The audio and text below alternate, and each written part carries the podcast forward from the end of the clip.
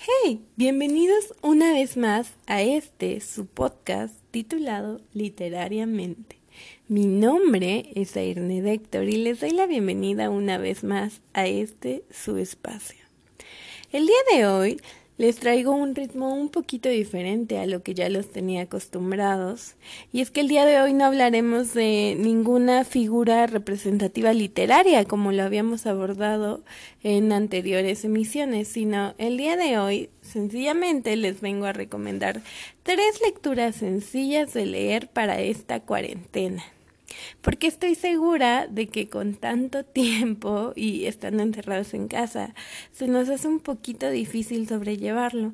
Así que qué mejor que la literatura para acompañarnos en estos momentos de crisis. Así que sin más preámbulos, comenzamos con estas tres recomendaciones.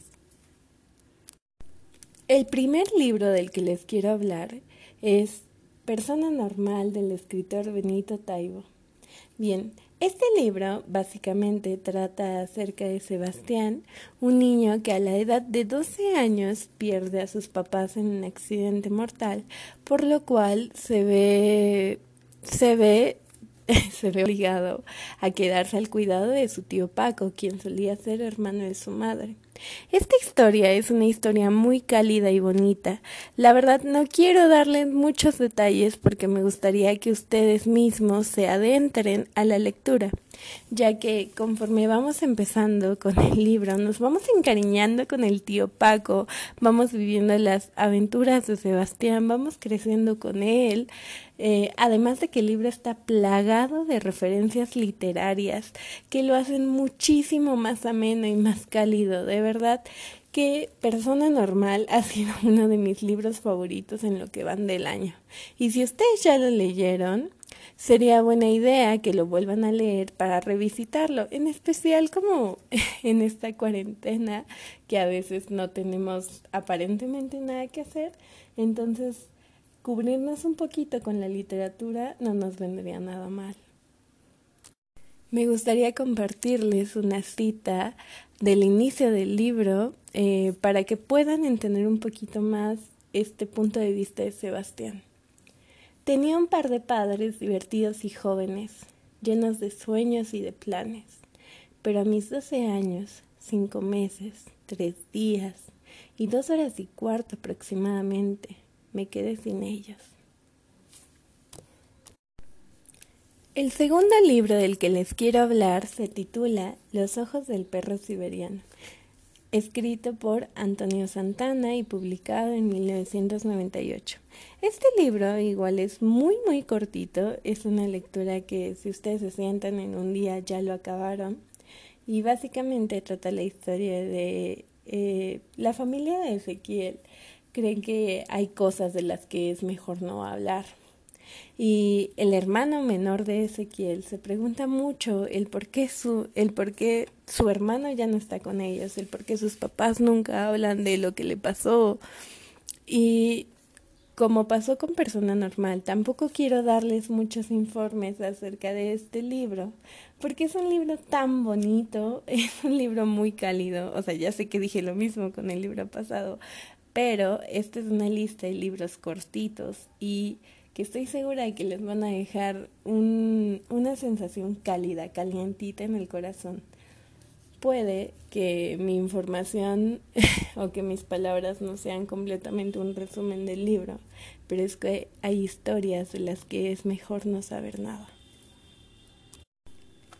Finalmente, mi tercera recomendación no es una novela autoconclusiva como los dos puestos anteriores, sino que esta es una compilación. Ahora mismo me explico. La siguiente recomendación es Cuentos de Buenas noches para Niñas Rebeldes. Este libro eh, fue creado entre Elena Fabili y Francesca Caballo y es una compilación de una sola página de la vida de varias mujeres que han logrado cosas importantísimas a lo largo de la historia. Entre estas mujeres viene Coco Chanel, Nina Simon, Marie Curie, Frida Kahlo y a pesar de ello, bueno, a pesar de ello, vienen muchísimas más mujeres a las que tal vez ustedes no conozcan y es muy interesante saber acerca de su vida, de sus logros y acercarse un poquito más a la obra de estas personas, de estas mujeres, porque muchas de ellas no son solo escritoras o literatas, también son científicas, piratas, bailarinas. De verdad, es un libro muy bonito, por eso se llama Cuentos de Buenas noches para Niñas Rebeldes, ya que está más que nada dirigido hacia un público infantil, sin embargo, Creo que a cualquier edad podemos descubrir mujeres fuertes y valientes a lo largo de, a lo largo de la historia. Además de que las ilustraciones del libro son bellísimas.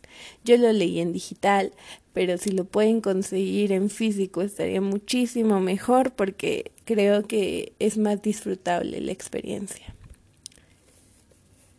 Así que bien, el podcast de hoy fue un podcast demasiado cortito yo espero que de verdad lo hayan disfrutado y que alguna de estas tres recomendaciones que les di les sirvan o que lean las tres, como les mencioné, son lecturas muy muy cortitas que he leído en este año y estoy segura de que les van a gustar mucho. Si quieren más recomendaciones, igual díganmelo de qué les gustaría que fuese el siguiente podcast. Y sin nada más que decir, me despido. Mi nombre es Aisne Héctor y nos vemos hasta la próxima.